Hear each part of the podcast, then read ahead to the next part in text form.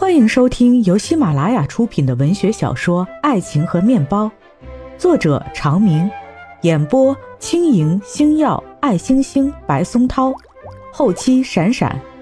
感谢一二四班小伙伴们友情客串。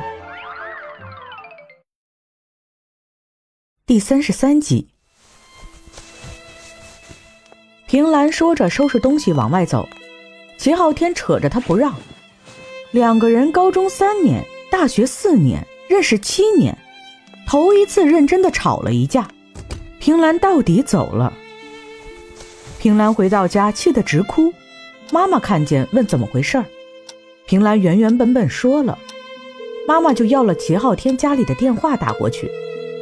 妈妈说：“就算孩子们不远走，我们两家，一人拿一半的钱，在县里给他们买一套房子吧。”齐爸爸说：“我们家有房子，还买什么？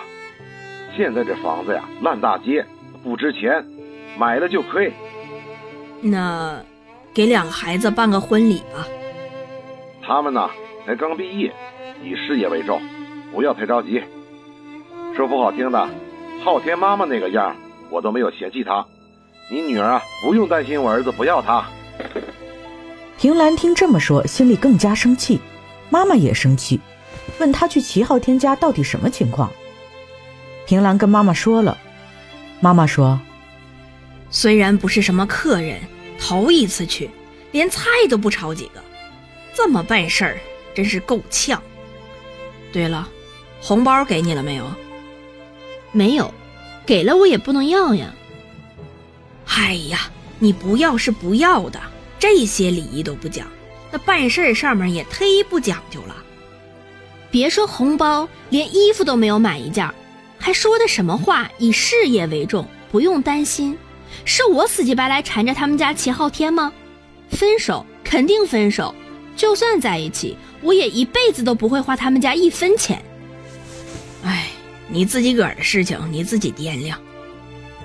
我跟你爸，我俩都没啥文化，也帮不了你啥。那也不能给你瞎出主意，不是？隔天，齐昊天爸爸又把电话打过来，告诉平兰：“我跟齐昊天断绝父子关系了，我以后就当没有这个儿子。怎么说都不听，非要走，要走就让他永远别回来，气死我了！我没有儿子。”平兰听着电话那边的抱怨，少不得还得耐住性子劝：“是我不对，叔叔。”你别着急，是我惹你生气。放下电话，平兰更加不高兴，看见齐昊天打来的电话，干脆不接。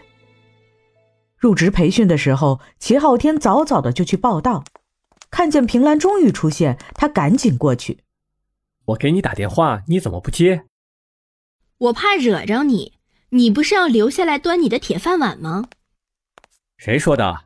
我爸是我爸，我是我。大学我就不想花他的钱，现在更是要做自己想做的事儿。就是好好做事，以事业为重。谈恋爱的事儿以后再说。平兰一转身又走了。一个月的入职培训对齐昊天都是爱答不理。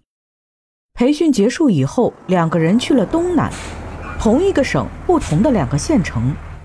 平兰又一次孤身一人到了一个完全陌生的环境。他自己租了一个单间，跟房东住在一起。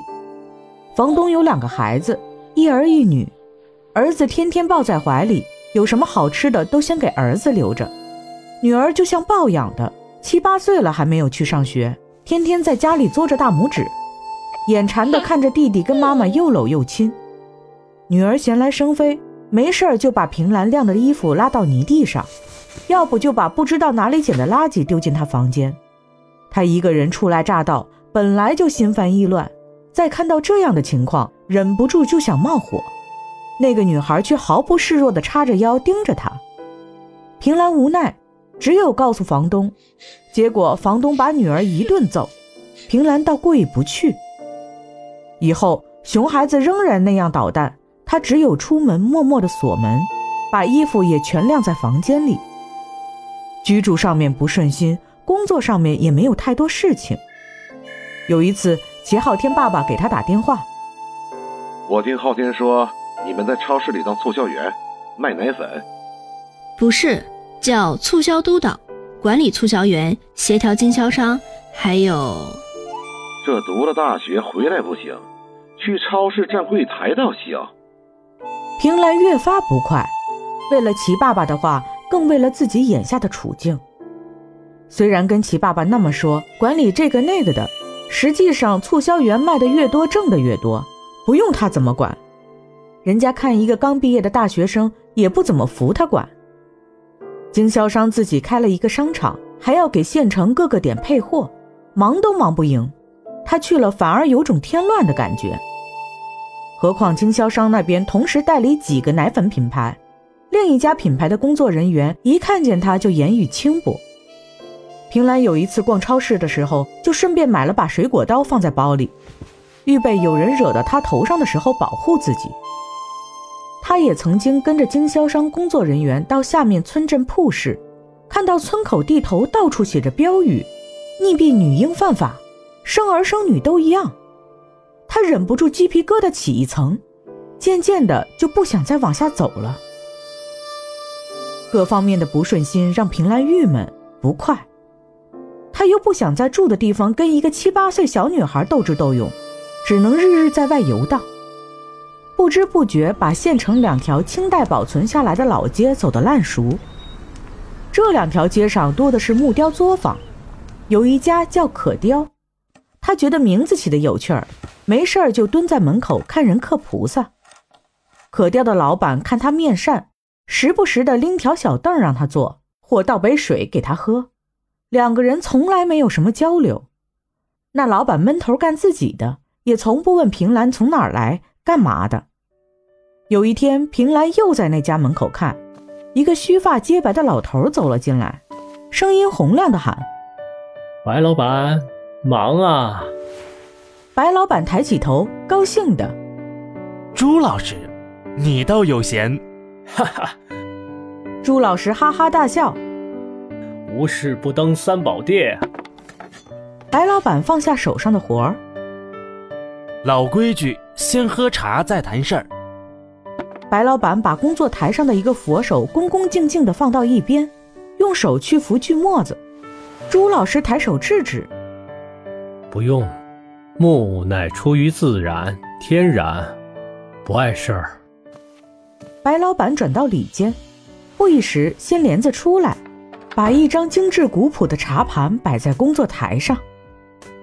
前段时间得了一段上好的紫檀，没舍得做别的，专门雕了这个自己用。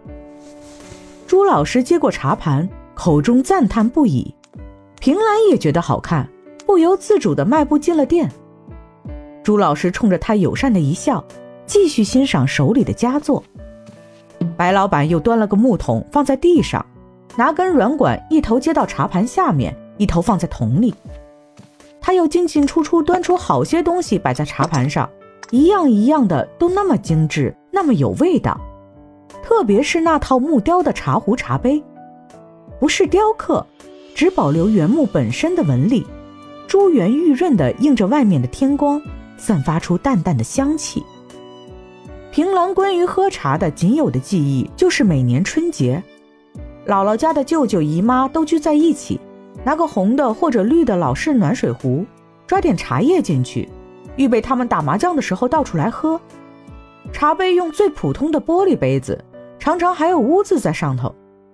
他从来没有见过这个阵仗，心里波澜壮阔，心脏紧张的狂跳，不亚于第一次坐齐昊天自行车的感觉。